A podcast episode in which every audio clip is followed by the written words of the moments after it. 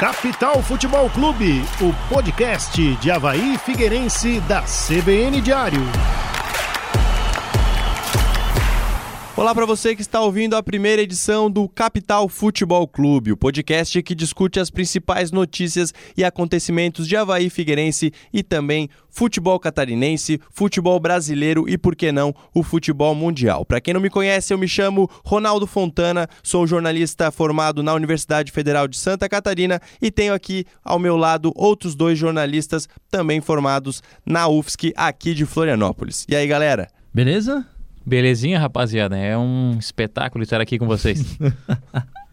Legal a gente chegar nessa nova plataforma, né? Acho que a primeira mensagem aí para todo mundo que estiver ouvindo é clique aí no botão de se inscrever no Spotify, no Google Podcasts, no SoundCloud, onde você estiver ouvindo, para já receber todas as novas edições. A gente pretende continuar aqui durante todas as semanas, não só agora com o Campeonato Catarinense, que começa nesta quarta-feira, para você que está nos ouvindo nos dias próximos à gravação desse programa, mas no decorrer do ano, vamos falar, logicamente, de Havaí Figueirense. A gente gosta de futebol, mora em Florianópolis, vai falar de quê? De Havaí e Figueirense, mas também é, dos demais assuntos que, que permeiam aí as nossas vidas aqui nessa emissora. Eu só quero dizer que tem um, um descontentamento da minha parte que é o primeiro produto da CBN Diário que eu participo, que eu sou a pessoa mais velha presente é, essa gravação aqui. Eu acho que eu nunca antes estive em um ambiente onde eu sou o mais velho. É a experiência, é o exemplo aqui a ser seguido. De idade eu tenho 27, tu tens quanto, boa? 26. E 23 eu... anos. Até daqui o final do mês eu tenho 23 anos. Depois pois é, de, de, tempo de casa também. Eu vou fazer 6 anos em fevereiro. Você, Cinco. Cinco, boa, os dois, o Ronaldo? Estou indo para dois anos de empresa. Pois é, então sou, sou mais velho, que mais velho na, na Universidade Federal de Santa Catarina também. Nós três passamos por esse maravilhoso curso de jornalismo. Então. É o decano do Capital FC. Meu Deus do céu, tá mal de decano o Capital FC.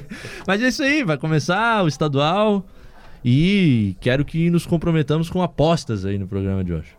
E aí, Matheus Boaventura, as primeiras considerações aí para a expectativa de o que vai ser esse podcast Capital FC, que vai falar aí do campeonato de bocha de Santa Catarina. Não, na verdade, vai falar sobre principalmente a Bahia Figueirense, mas a gente vai abordar todos os outros assuntos para deixar pelo menos um nicho específico de Havaí Figueirense, mas também dos outros clubes aqui de Santa Catarina e, por que não, outros clubes afora. O bacana justamente é isso, tratar de Havaí Figueirense na sua essência, as informações da semana, com um pouco de descontração, por que não, e tratar especificamente do dia a dia dos clubes. Né? A gente tem o Cadu que acompanha o o Havaí diariamente, também tem as informações do Figueirense e, claro, essa é a essência também da nossa rádio, CBN Diário, com as informações diárias dos dois clubes. Como é que foi esse teu período aí acompanhando o dia a dia do Figueirense, Matheus? Você que uh, ainda no momento aqui na CBN executa essa função da, da reportagem geral, que é entrevistar governador, prefeito, buraco de rua, mas passou uma temporada só de futebol, né? É, do tapa na gaveta até o buraco de rua. A gente acompanha é sempre. Asfaltaço do Camirela agora. o dia a dia dos clubes, principalmente nessa intertemporada em que os setoristas, no caso você, o Jâniter, estão em férias. Eu cubro um clube, também cubro esporadicamente durante a temporada nas folgas. E na sequência, a gente faz ainda alguns jogos também acompanhando os visitantes, mas é sempre bacana, porque o setorista é aquela pessoa que vive o clube, não tem hora para notícia, não tem hora para contratação, principalmente nessa época, para o anúncio. E é uma época importante em que os torcedores têm mais dúvidas ainda, porque é formação de elenco, é formação de clube, escalação, novo técnico, muitas perguntas e a gente tem que se virar nos 30. Ô Cadu, tu que agora virou setorista do Havaí, no início do ano tava fazendo o teu ali, hein? É, fiz o teu, bem. hein? Fiz o teu. Gostasse que eu fiz o teu ali? Como, gostasse das informações que chegaram do Havaí para todo mundo aí que tava acompanhando? Me substituiu, né? Deixamos claros. E, e muito bem. É, é, isso aí, faz, faz parte, né? A gente tem todo o time aí da, da CBN Diário. Quando um não está, vai o outro e a qualidade é mantida. Tipo aquele elenco, assim, que, que os titulares e os reservas têm, têm uma qualidade muito semelhante. Então, uh, troca um jogador, vem outro e, e, e o nível do time se mantém. Aliás, se o papo pode ser Havaí para a largada do programa. Ah, Por ordem alfabética? acredito que no título o pessoal já tenha visto aí a, a montanha russa, né? E, e se nessa pré-temporada a gente em alguns momentos via o torcedor tão empolgado pelas contratações do Havaí. Bastou um jogo, que foi da Recopa, a derrota por 2 a 0 contra o Brusque, para muita gente já ver problemas severos. O que, que vocês uh, pensam dessa montanha russa aí do Havaí, que há pouco era o favoritaço do estadual, agora começa quarta-feira, tem torcedor que já acha que não é? Completamente tempestade em copo d'água. É lógico que pelas contratações que estavam fazendo e ainda mais que o adversário, não querendo desmerecer, mas é o Brusque que já é, tem um retrospecto de ser um time menor no estado. Todo mundo estava achando que o Havaí ia ser campeão na ressacada, tanto que foi quase foram quase 8 mil pessoas assistir lá a partida e acabou perdendo. Mas primeiro jogo, a pré-temporada foi curtíssima, tiveram 14 dias, se eu não me engano, lá em Águas Mornas. 10. E ao total 14, é, foi é, do dia 4 até o dia 16, 16, 17, né? Então, muito pouco tempo para fazer uma pré-temporada e sendo que o Brusque começou a sua pré-temporada lá em dezembro. Então o ritmo, principalmente físico, que alguns jogadores chegaram a falar no final do jogo isso, ah, o nosso o físico é, pesou bastante. Outros até não quiseram botar a culpa no físico, como por exemplo, o capitão Betão falou que, que o físico não era desculpa, que tinha que dar mérito pro Brusque. Eu acredito sim que tem que dar mérito pro trabalho do Brusque.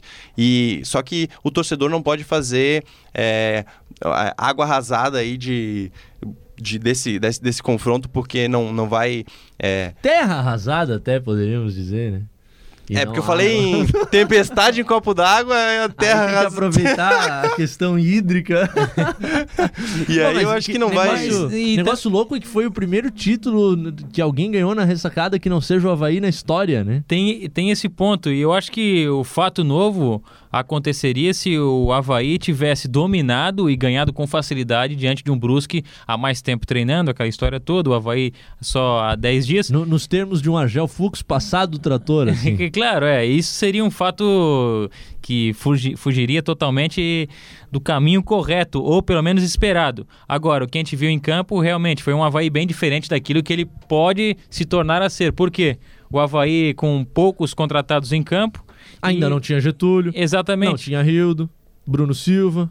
O próprio Jonathan, mesmo fora de forma, entrou bem no lugar do alemão que não foi aquilo. O da Silva não dá para se falar muita coisa do futebol dele ainda, que entrou. E a forma do Edu, goleador do Brusque, o Matheus Boaventura? Bah, tá ele é gravado, um cara pode grande. eventualmente até ser ouvido pelo Edu nesse podcast, né? Pô, um abraço pro Edu e olha, o que ele fez na ressacada, o que ele fez na ressacada, né? Nada. É, antes de mais nada, um abraço pro Edu e o que ele fez na ressacada é digno de elogio, que ele, que ele tapa, né, olhando o, o Frigério adiantado depois da entrevista pós-jogo, ele falou, olhei o Frigério e dei um tapa consciente no ângulo.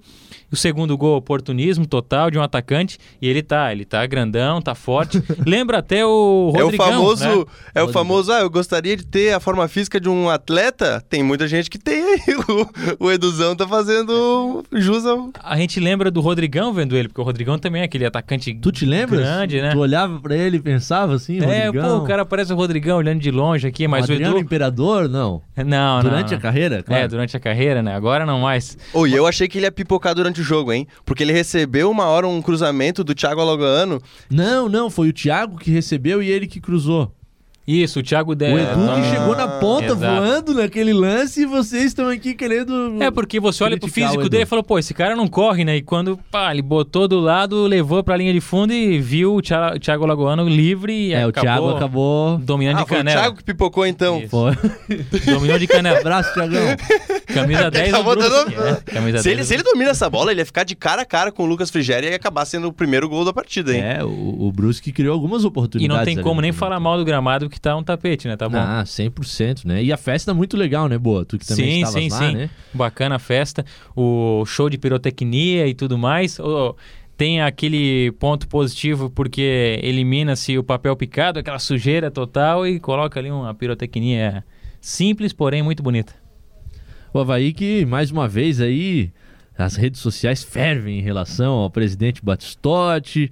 Ah, muitas vezes a gente percebe que ah, o presidente tem muita convicção daquilo que ele faz, então ele, ele quer defender ah, até o fim as suas ideias, por vezes contesta torcedores, como aconteceu no último sábado. Vamos ver aí como é que essa relação se desenvolve, né? Eu acredito que ele falou já antes que, algum tempo atrás, ele falou que ele não sabia de futebol, ele sabia administrar o clube.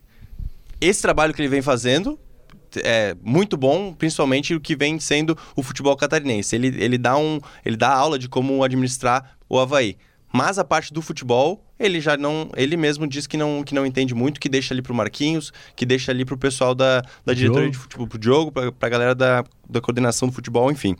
E, como ele não sabe muito de futebol, como ele mesmo diz, é, palavras dele, às vezes eu acho que ele se mete em responder alguns torcedores, como foi o caso. Não é, precisa, né? Não, lógico que não precisa. Essa discussão, tanto da parte do torcedor que não Os precisa, tanto a parte dele que não precisava.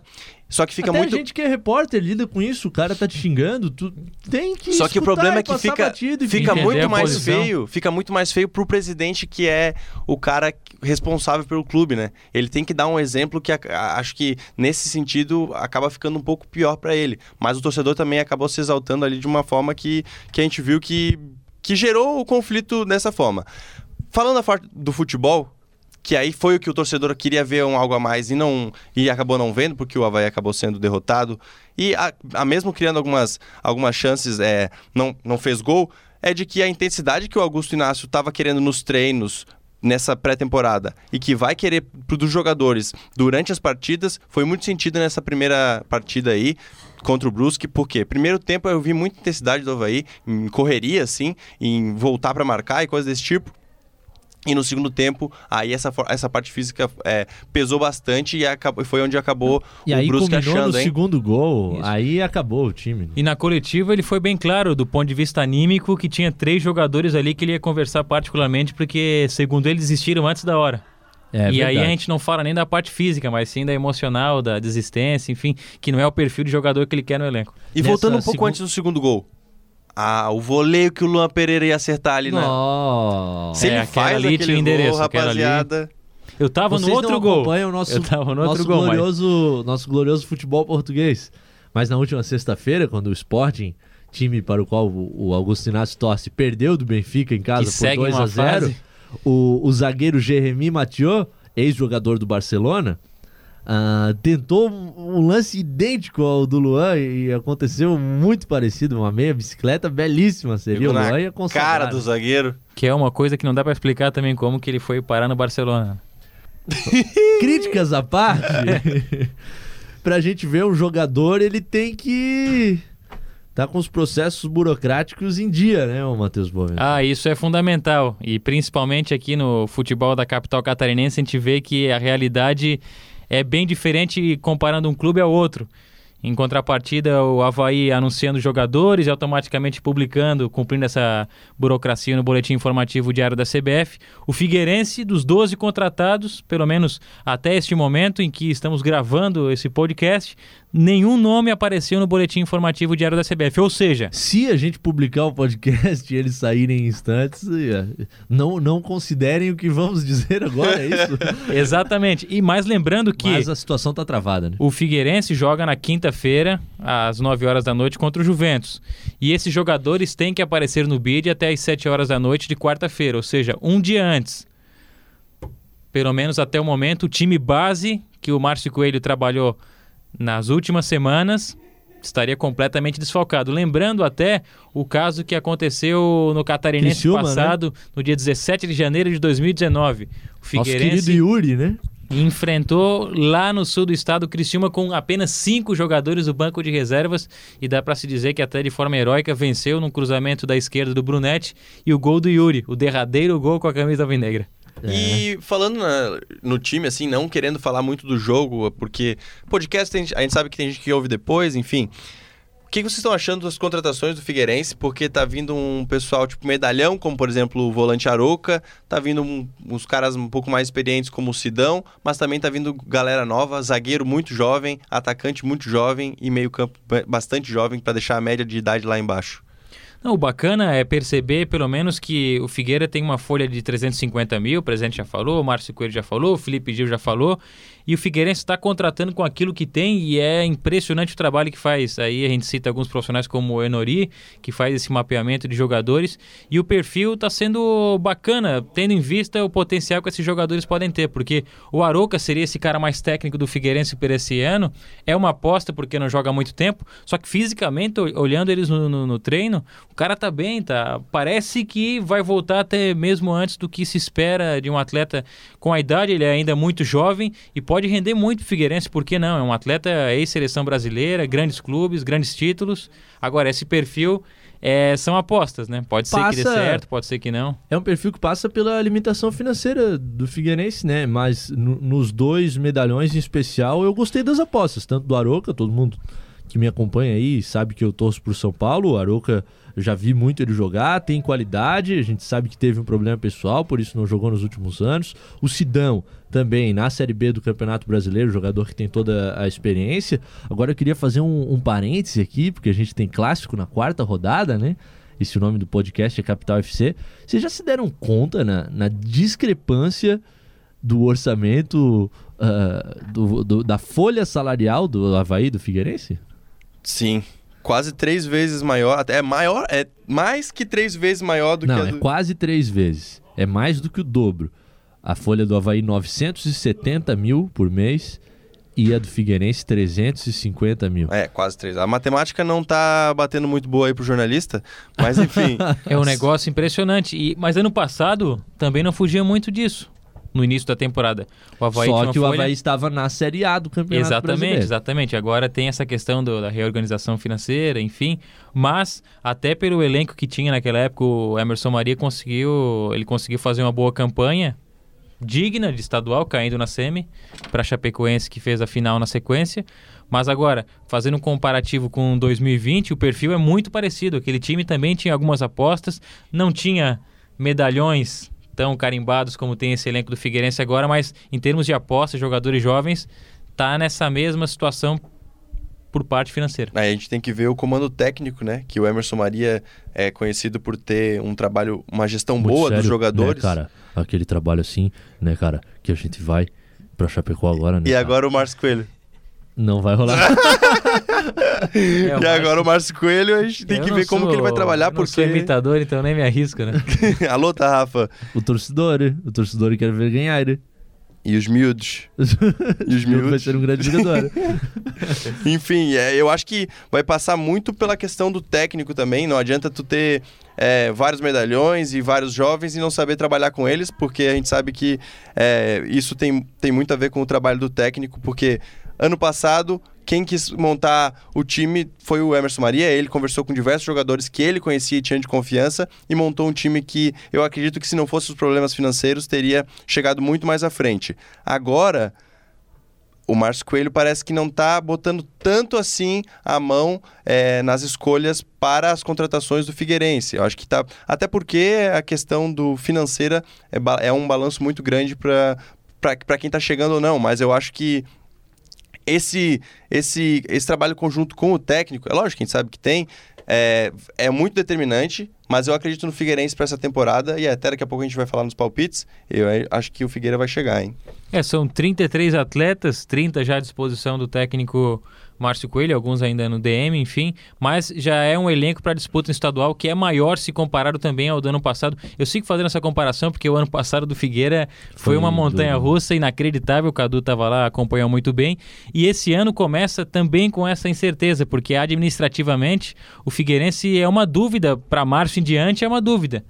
O Chiquinho vai sair, é presidente provisório, quem vai administrar? Paulo Prisco Paraíso voltará ou torcedor não? tem muita esperança nesse É nome, incrível, né? é incrível, porque é um muito incerto. Esse elenco que a gente vê hoje no Figueira pode mudar totalmente, como não. É claro, hoje você, eh, por exemplo, vai fazer uma fala negativa em relação ao Paulo Prisco Paraíso, as pessoas já vão ficar ah, enlouquecidas, né? É, A, a- a minha única eh, dificuldade é, é não ver esse projeto claramente sendo apresentado. Assim, acho que o torcedor do Figueirense, o conselho do Figueirense, precisaria disso para saber qual é o passo que o clube está dando, né? Tudo bem, pô, o nome cheio de história no clube, tem toda a condição de eventualmente fazer de novo, mas isso tem que ser mostrado, né? Eu não queria ser chato com vocês, cortando o assunto, mas aqui nas nossas vidas, no tempo presente de gravação desse podcast. Que você nunca saberá que quando será esse tempo Mateus de gravação. Boaventura... Não saberá, não saberá. Esse que, é, esse que é o momento. É um podcast, o cara não precisa saber quando está sendo gravado. Para você que está nos ouvindo em 2026, né?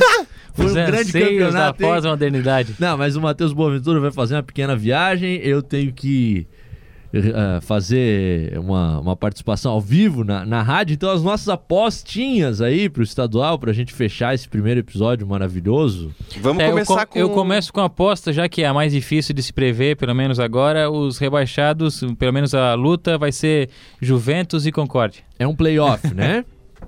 Tá, todo mundo. todo mundo vai nessa. Né?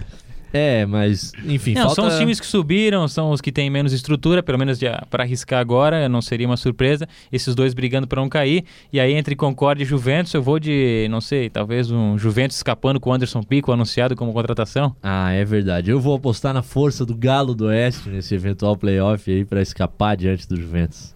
Pô, no final do, no final do catarinense, assim, né? a gente ouve de novo e vê. A gente não vai acertar nada, provavelmente. Mas pra gente saber. E aí, Ronaldo, tu acha que. Pô, eu ia dizer a mesma coisa. Porque já diria o Roberto Alves. Mas qual escapa? Pra mim, escapa o galão do oeste da é, massa. Eu Pro citei boa, é o não, moleque travesso. É. Pra mim, por mais que a história recente seja o Concórdia na Série A do Campeonato Catarinense e não é, o Juventus, eu acho que o Juventus vai escapar porque tá apostando em, em outros medalhões aí, como, por exemplo, já foi citado aí o Anderson. E tem o técnico Jorginho, campeão da Copa do Brasil pelo Palmeiras. Tá, agora eu tenho uma ideia assim, ó. A gente aposta quais serão os quatro que vão ter mando de campo nas quartas e os outros quatro que, que não vão ter. O meu top 4 vai ter uh, Havaí, Chapecoense, Figueira e Brusque. É, eu cito os três é, que você citou, do Havaí, Figueira e Chapecoense, só que tiro o Brusque e coloco o Criciúma. Eu vou Seria ser um pouco diferente de vocês aí. Para mim vai ser Havaí. Vai tirar o Figueira feio? Figueirense, não. Havaí, Figueirense. Falei agora há pouco que nos palpites eu ah, ia botar o Figueira. O Figueira. Chegar, é. Marcílio Dias e o Bruscão. Cilhão da massa? Tá estirando a chape? Chapecoense. Tô tirando a chape e o Criciúma, pô. Olha só. E mata-mata a gente também não vai se meter, né? Vamos deixar rolar, pode ser? Então apostamos o. Porque clássico é clássico e vice-versa. pode ganhar, o time é pode ganhar, pode perder ou pode empatar. Então Mando de campo, né? Como tem ida e volta. Tudo tem a questão mais. dos queros-queros. Tá, mas a gente apostou os playoffs do, do rebaixamento. Uh, vocês dois acham que, que escapa o Juventus, eu o Concórdia nessa nossa brincadeira. E também os quatro melhores, eu fui conservador na minha escolha, achei. Havaí, Chapecoense, Figueirense Brusque.